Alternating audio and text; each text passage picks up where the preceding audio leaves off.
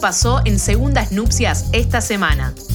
Bien, y aquí estamos en La Gente Hace Cosas y tenemos, eh, ya está conectada acá. Nuestra invitada. Nuestra invitada en el Meet. ¿Viste? Cuando no decimos nada. Sí, cómo cuando funcionan no decimos las nada, cosas. eh, la nota no se cae. Estamos en comunicación con Andrea Singarelli. Ella es de Mar del Plata, es doctora en historia, es docente en la Universidad, en la Universidad de La Plata, especialista en el Antiguo Oriente y forma parte de una serie de expediciones argentinas a Egipto para develar parte de su historia. Todo esto eh, le vale el mote de egiptóloga, como para resumir Sí. a qué se dedica Andrea y está acá con nosotros. Hola Andrea, acá Adrián Hola. y Betania te saludamos. ¿Qué tal, Adrián? ¿Cómo estás? Hola Andrea, ¿cómo estás?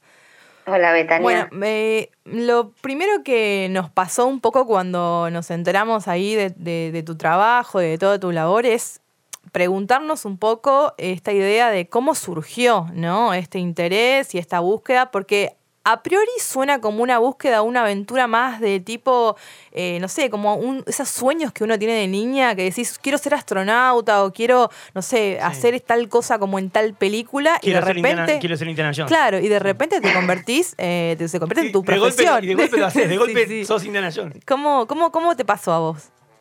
Eh, bueno, creo que algo tuvo que ver eh, una película que todos deben conocer, por lo menos los más grandes, que es Indiana Jones y los Cazadores del Arca Perdida, que es una película que justamente une aventura, eh, arqueología y, la historia, que fue después a lo que me dediqué, ¿no?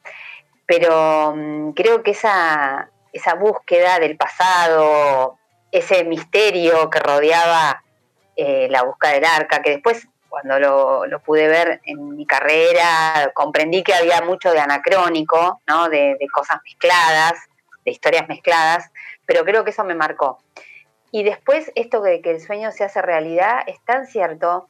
Vos sabés que yo cuando daba clases hace muchísimos años en el Colegio Nacional acá en La Plata, les pasaba a los alumnos, a las alumnas, un video donde mostraba una tumba egipcia, una tumba, mostraba las pinturas, ¿no? Y hoy estoy trabajando en una y estoy haciendo con un grupo de argentinas y argentinos estamos haciendo la conservación de una tumba. Es un sueño. Imagínate algo que miraba para poder explicar y para poder enseñar, hoy se volvió una realidad. Es espectacular eso y queremos, Espectacular. queremos entrar un poco ahí porque nos vuelve locos. Eh, viajaste a Egipto, estuviste en excavaciones, contanos cómo fue eso porque es una locura. Mira, hay un- como una historia de eso, ¿no? En el año 93 trabajé por primera vez en Israel en una excavación como voluntaria, eh, también con un grupo de gente argentina. Y después, a partir del 95, empecé a trabajar en Egipto, primero en un sitio de frontera en el norte, donde se hizo una excavación que se encontró una enorme, una fortificación, pero de adobe, porque vos imaginate que eso es una zona de frontera, en la- era muy antiguo igual, y encontramos cientos de objetos. Y fueron varios años que trabajé en esa expedición y después, eh, a partir del, do- del 2000, trabajé en una tumba cercana a la que estoy trabajando ahora, en Luxor, en el Valle de los Nobles. Eh, y bueno, y ahora hace tres años que arrancamos en el 2019, eh, arrancamos con este proyecto, que es un proyecto enteramente argentino y federal, porque trabajamos investigadoras, investigadores de diferentes universidades nacionales, de CONICET, y, bueno, eh, es maravilloso porque también hay un montón de gente joven que se está iniciando y que están empezando a poder también cumplir su sueño. Claro, y cuando vos decís trabajar, digo, ¿no? Porque entiendo que esto es tu trabajo y para vos tiene un montón de, de cotidiano toda tu tarea, pero concretamente, digo, allá cuando van, eh, digo, eh, ¿qué es lo que hacen? Eh, ¿Excavar? Eh, ¿Es limpiar? ¿Es reconstruir? ¿De qué se trata ese trabajo finito que por ahí eso, cómo, cómo lo contarías, ¿no? Para alguien que no tiene idea de qué se trata. Mira, la- las primeras excavaciones eran excavaciones propiamente con un- la búsqueda de, digamos, de ciudades, de construcciones, pero en la tumba lo que hacemos básicamente es la conservación. Eso quiere decir, eh, esa tumba, ese monumento es parte de pa- del patrimonio declarado de la humanidad en la zona de lo que se llama el valle como de los nobles, que es muy cerquita del Valle de los Reyes, donde está la tumba de Tutankamón, que es de altas, altos funcionarios que sirvieron a estos reyes. Y lo que hacemos además es estudiarla. Eh, entonces, las pinturas, los relieves, necesitan, digamos, además de ser restaurados, estudiados, publicados. Entonces hacemos relevamiento de la tumba y utilizando nuevas metodologías también descubrimos cosas nuevas. Este año, por ejemplo, con luz ultravioleta pudimos descubrir un texto jeroglífico que no se veía con la, luz humana, a la vista humana. Eh, entonces pudimos hacer el desciframiento. Ahora, perdóname, pero si no se ve eh, a la vista humana, ¿cómo lo hicieron? Y con usando unos tubos de luz ultravioleta. No, no, no, no, pero no, no, está bien, eso está bien, eso así lo pudimos ver ahora. Ah, pero ¿cómo fue creado eso para que nosotros, o sea, ¿Cómo es que, no, cómo es que está hecho de esa manera? Claro. Eh, y, estaba, estaba pintado eso, en como la mayoría de las inscripciones de la tumba están en color azul, y el color azul tiende a degradarse con el tiempo, entonces se borró con el tiempo. Pero ahí queda una memoria en la pintura que la luz ultravioleta permite ver. O sea, no fueron extraterrestres. no fueron extraterrestres, no, no, no. Pero por la belleza que tienen las pinturas eh, es increíble, ¿viste? Porque no tiene mucha información la tumba, por ejemplo, de cómo hacían eh, todo el proceso agrícola, es como si fuera una historieta. Una de las paredes tiene todo el proceso. O, por ejemplo, hay una escena de peluquería o hay toda una escena de banquete. Entonces hay músicas representadas, eh, bueno, ves los instrumentos, cómo bailaban no comen, pero beben mucho, se ve, no, no, no, hay por una cuestión de decoro, o sea, de, no, no se muestran bebiendo, pero se muestran a punto de, incluso rechazando la bebida también. Ah, eh, como bueno, vomitando en la nuestra tumba no, pero hay alguna otra tumba que sí. Que o sea, hay una imagen de un tipito ahí vomitando. Exacto, sí. Creo que eso muestra un poco el exceso, lo que quieren mostrar es esa, bueno, exceso que se produce para trascender los límites de, la percepción, ¿no? Y de esa manera encontrarse con las divinidades, con los difuntos. Eh, hay mucho de eso también. Y vos todo esto lo, pudiste ver, vos, con tus ojos. Estuviste metida ahí adentro. claro, Betania nos preguntaba cómo era. Todos los años vamos una, más o menos un mes. Eh, este año fuimos en 2021 no pudimos viajar por la pandemia, pero habíamos ido en el 2020 y un mes y un poco más estuvimos trabajando ahí en Luxor y en el 2022 y ahora estamos planificando una excavación. ¿Y por qué les cuento? Porque la entrada actual a esta tumba es por un hueco. Eh, un hueco, las, las, tumbas están excavadas en la roca ¿sí? de la montaña.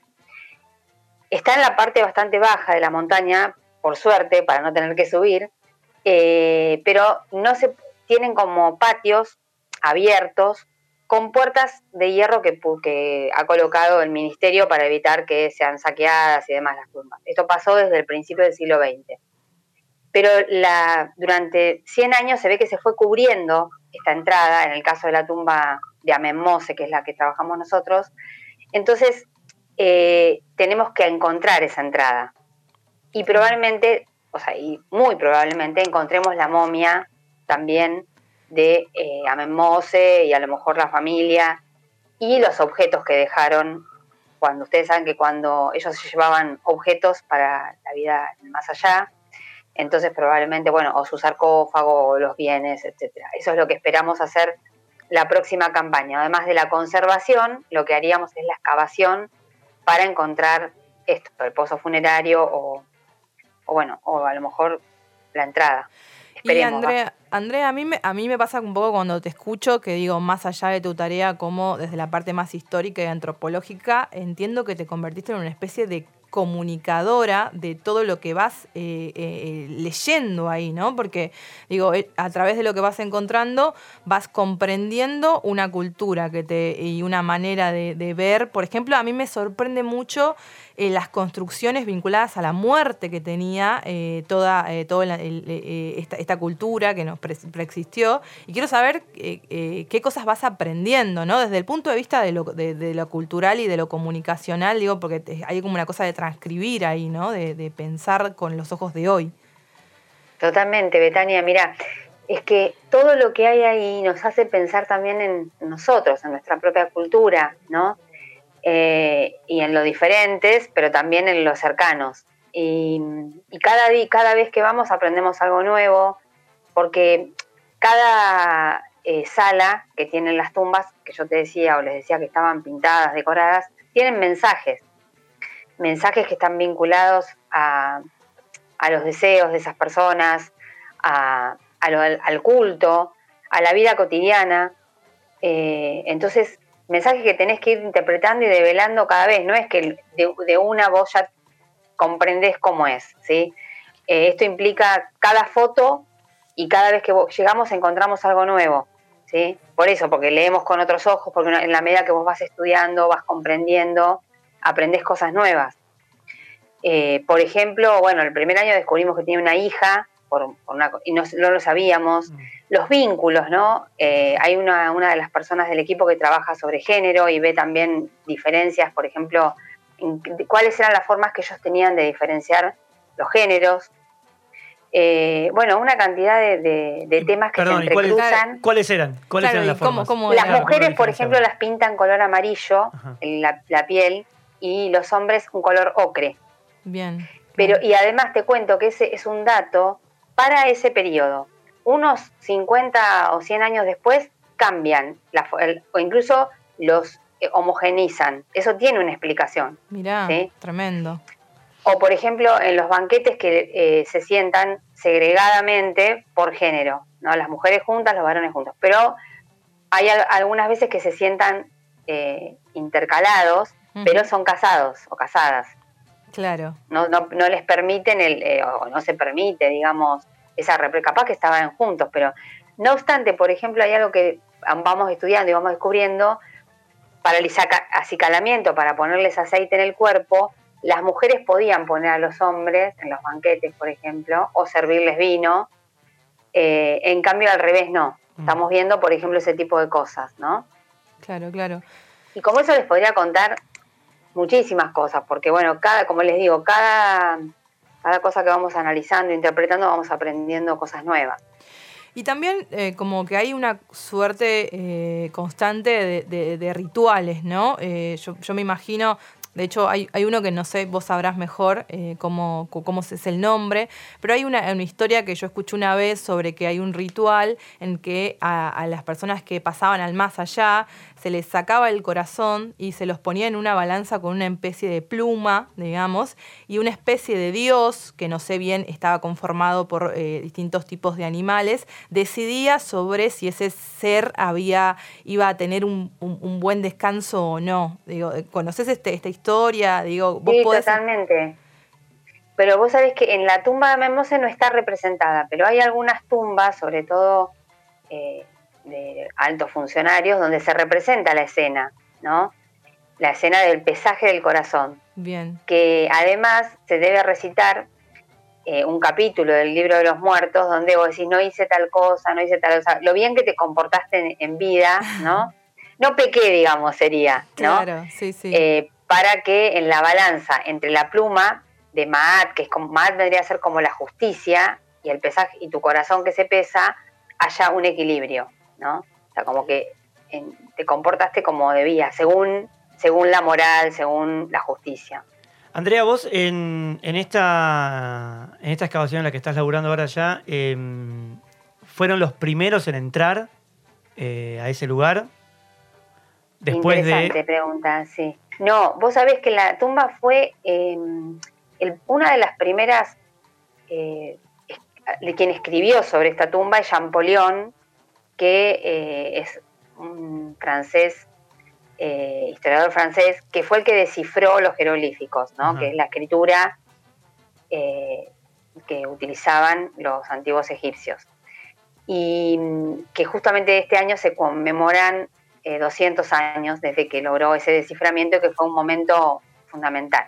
Pero que el tipo había llegado, perdón, el tipo había llegado ahí, había jeroglíficos y di- dijo, bueno, Y, eh, interpreto no, no, que acá no hay fue algo. por la tumba nuestra, lo Ah. descubrió por una piedra, que es la piedra de la Roseta, que tiene la particularidad que, que está escrita, Roseta se llama porque la encontró un- uno de los soldados de Napoleón, Bonaparte, está escrita en jeroglífico, está escrita en, en demótico y en griego. Como el griego se conocía, comparando, pudieron, y ya te- obviamente eh, utilizando, perdóname, algunos otros estudios previos, logró descifrarlo. Bien, y vos Pero él mismo, así Sí. como descifró es- esa piedra, llamada piedra, eh, recorrió otros monumentos. Y, por ejemplo, las tumbas, copió algunas cosas que vio, que le interesaron. Entonces es uno de los primeros que deja un registro. Mm. ¿sí? Después hay otros, pero muy poco, muy poca información, pero entraron a la tumba. De hecho, cuando entró Champollion, esto fue en el siglo XIX, él entró por la entrada original, o sea que no estaba tapada. Ah. Claro. Eh, después hay mm, dos mujeres que hacen un catálogo de todas las tumbas, que es impresionante, porque hacen, escriben qué hay en cada pared de cada tumba y, y lo hacen, por ejemplo, una de ellas no viajó a Egipto, lo hizo desde Londres, Mira. ¿no? Porque había un catálogo muy importante y bueno. Pero después. Bueno, sí, es- es- desde- si por lo menos no se, no se afanaron todo en Londres esta vez. No, todo no. Eh, y después un- una misión de la Universidad de Waseda, de Japón, trabajó cuatro años, pero no solo en esta tumba, sino en cuatro más, y publicó en japonés. Ese es el problema. Entonces, y no hizo un estudio, lo que hizo fue un relevamiento general, y no hizo la conservación tampoco, Claro. que es lo que vamos Claro. a hacer nosotros. Eh, así que, eh, bueno, la entrada Sí. hace más de 100 años que estaba tapada. Estaba o sea tapada. que eso va a ser algo, va a ser algo nuevo que vamos a Ah, hacer. ok. Porque esto me lleva. Increíble, es- 100 años. O sea, es- vas a entrar a un lugar de O 100 más, años. más, Claro. probablemente más, de 100 claro. años. Esto me lleva a preguntarte, porque acá en la hay dudas en la producción que me llegan, este, y me preguntan si eh, cómo huele esa tumba cuando entras por primera vez y la. y- Claro, sensaciones ¿qué- más físicas. Claro. ¿no? ¿Qué, qué te pasa a vos cuando entras? Bueno, yo les cuento en un lugar que estuvo vez- 200 años cerrado, mínimo. Y sí. eh, Y que tienes, había- no sé, 3.000 3.000 y pico, ¿no? Claro, en realidad habían entrado estas personas, pero desde la década del 80 que estuvieron trabajando esta misión japonesa hasta que entramos nosotros en el 2020, 40 años había estado cerrada. Claro.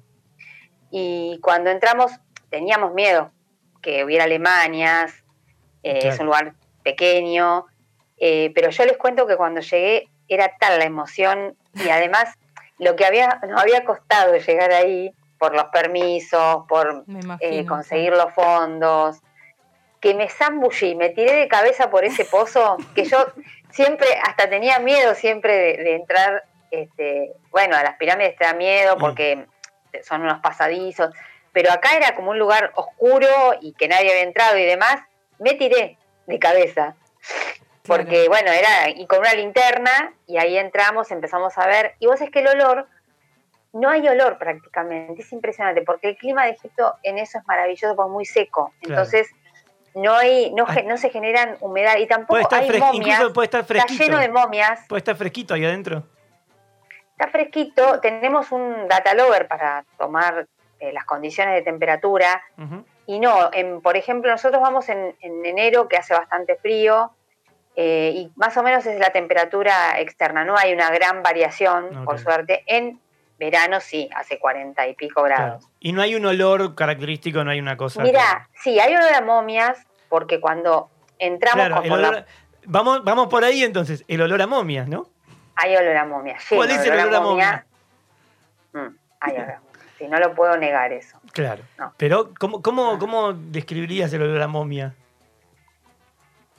Y es un color como, un olor como eh, fuerte y sé cómo, cómo explicarlo. Y sí, es es muy buena la pregunta porque nunca se me ocurrió pensar con el olor a momia. Bueno, Es, es este como un olor a no sé, Este, Algo no, no es este olor. Para estoy pensando, no es feo. Es un olor como.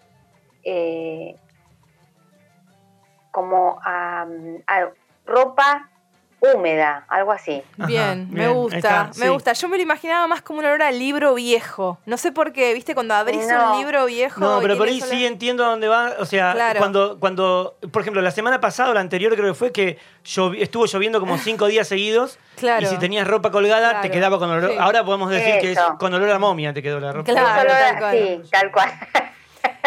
Eh, y con esto de entrar un poco, eh, me dejas ahí un poco el pie a mano, esto de entrar a estos lugares que son estas tumbas, eh, vos decís pirámides y demás, hay como una cosa histórica y que se conoce por las películas también, el tema de las maldiciones, ¿no? Digo, ¿es algo que vos te lo preguntás o tenés una mirada muy cientista y decís, no, acá voy a hacer mi laburo? Eh, eh, eh, digamos, ¿es algo que recorre al equipo de investigación? ¿Alguien cree en eso? ¿No? ¿Es creer? ¿No? ¿De qué se trata? ¿Qué te pasa con el tema de las maldiciones? Teniendo en cuenta, perdón, teniendo en cuenta, si no me equivoco, fueron los de Tutankamón que, eh, bueno, medio como que la quedaron todos, ¿no? Sí, ahí hay como una historia respecto a la de Tutankamón. Mira, yo tengo una, idea positiva respecto de eso. Yo no es, que no, no es que desconozca de que los propios egipcios escribieron maldiciones para que no, que si se ingresaba a la tumba sucedieran cosas, ¿no?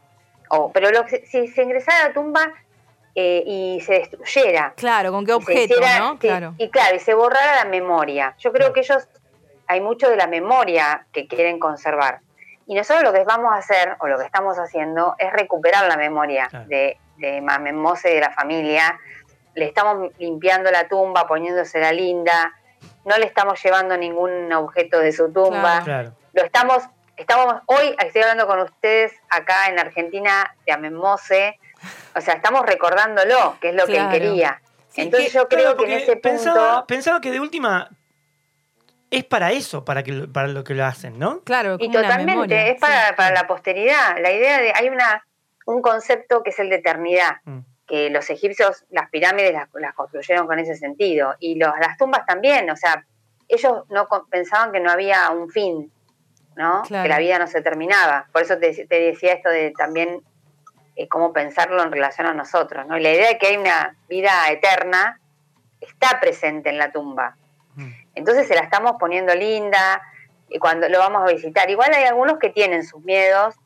Hay una de las chicas que tiene miedo que haya cocodrilos. En los, en- hay un pozo, Tremendo. tenemos un pozo. Bueno, los cocodrilos eran embalsamados este, y Ah, se han no encontrado muchos en las tumbas. Pero bueno, uno vivo no, no vamos a encontrar. Claro, claro. Eh, este, y de hecho hay animales embalsamados que encontramos en uno de los ¿Qué animales? pozos descendentes. Y hay, eh, sobre todo, ellos, eh, halcones, Eh, porque los halcones eran considerados divinos, ¿no? Eh, y bueno, di- tortugas, distintos animales que eran. claro, ¿tiene sí, mascota? Claro, Sí, por ejemplo? Ah, bueno, perros, gatos, gatos muchísimos. Claro. Muchísimos gatos. es muy conocido son- eso Sí, sí, de, lo- claro. de su relación Claro. con los gatos. eh, de hecho, en la, en la tumba hay dos perros representados y uno de ellos tiene nombre. Hermoso, ¿cómo se ¿Cómo llama? se llama? Taurra se llama. Taurra. Ta- perdón, Saunefer, Saunefer, perdón, Ah, perdón. Saunefer, Saunefer. Bueno, Sí, acá sí, ya sí. acabamos de proponer un nombre. Nombre de para un perro. Yo le iba a poner morcilla, día que tengo un perro, pero ahora le voy a poner así. Eh, bueno, y una esto, esto más como del índole, pensándolo desde lo personal, ¿no? O sea, vos le venís dedicando toda tu vida a esto, ¿no? Un poco. ¿Cómo, cómo lo, lo, lo balanceás con, eh, con la enseñanza, con, con vivir acá en Argentina mitad del tiempo? Porque decís que hacen estas especies de campañas, que calculo que implica mucho tiempo, dedicación, dinero, eh, cuerpo, todo, ¿no? ¿Cómo, ¿Cómo lo vivís a eso ya vos como Andrea Singarelli, eh, más allá de tu tarea? Y eso implica, la verdad que es un delicado equilibrio entre las clases en la universidad, donde muchos, eh, muchas de estas ideas que empezamos a, recoger de nuestro trabajo, las, volcamos ahí, trabajamos, empezamos a estudiar, empezamos a preparar, y hay gente joven también que se empieza a sumar. Eh, pero, claro, es muy complicado ese equilibrio, sobre todo el de eh, conseguir los recursos, porque vivimos en un país que está en el extremo sur. Porque eh, estas expediciones demandan sobre todo mucho dinero de traslado. porque la expedición en sí es una expedición muy que, que no demanda demasiado dinero, pero nuestro viaje es muy caro. El viaje, Claro. Eh, nos pagamos casi todos los pasajes nosotros, nosotras. Entonces, por ejemplo, yo mi tarea hoy me paso la mitad del tiempo preparando las clases de la facultad y estudiando y preparando cosas para la campaña y viendo cómo consigo los fondos para Claro. los pasajes. Claro. Y eso me implica reuniones, pedidos, que todos son negativos en general, pero eso es muy, muy duro, la verdad. Porque, bueno, además es una inversión de tiempo muy grande y de yo debería estar estudiando y haciendo otras cosas y Claro. pensando en la publicación y bueno. Pero bueno, es lo que toca acá y creo que también vale la pena.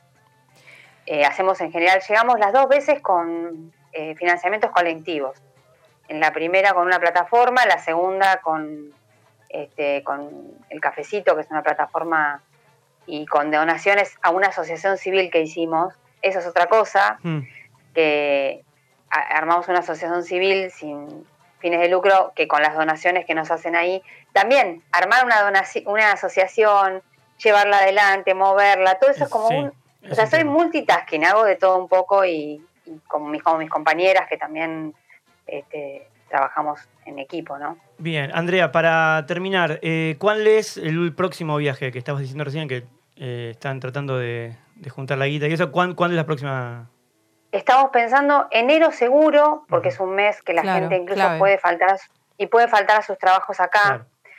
Porque bueno, muchos trabajan en colegios y demás, y además el clima ya es favorable Claro. y podríamos estar saliendo fines de diciembre para, como vamos a excavar todo enero, la primera dos semanas de entrar a la tumba y tomar algunas cosas, mediciones y, y datos que nos quedaron pendientes y que mientras estemos trabajando arriba no podemos estar trabajando en, adentro de la tumba por cualquier cosa de que haya un, un derrumbe o cualquier cosa, un- Claro. bueno, algún accidente. Entonces vamos a trabajar así, desde diciembre hasta, calculo, principios de febrero. Perfecto. Bueno, mil gracias, Andrea, por haber charlado este rato con nosotros. Eh, la verdad que es interesantísimo y tendríamos 250 preguntas más para hacerte, pero tenemos que seguir con el programa.